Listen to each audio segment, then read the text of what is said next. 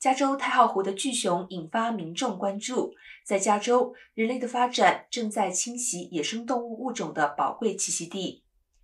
加州鱼类野生动物管理局和太浩湖联盟一致认为，由于可以接触到的其丰富人类食物和垃圾，以及隆冬时节温暖的气温和气候变化，越来越多的熊不愿意进入冬眠状态。与此同时，加州鱼类野生动物管理局三十号也警告，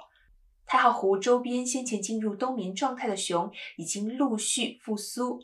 请游客和居民要特别注意与熊保持距离，以确保安全。